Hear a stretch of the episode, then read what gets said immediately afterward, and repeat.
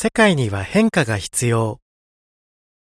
私たちは混乱状態の世界にいるとアントニオ・グテーレス国連事務総長は述べています。あなたもそう思いますか？世界は悲惨なニュースで溢れています。感染症の流行、自然災害、飢えと貧困、環境汚染と地球温暖化、犯罪、暴力、汚職、紛争。私たちが住みたいのはこんな世界です。いつまでも健康、安心、安全に暮らせる。食料が豊富、自然環境がクリーン、公平、公正が実現、地球規模の平和。聖書が描く新しい世界とはどんなところですか？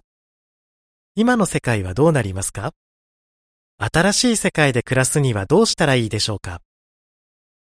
この号ではこうした疑問に聖書から答えています。将来について明るい見通しが持てるでしょう。記事の終わり。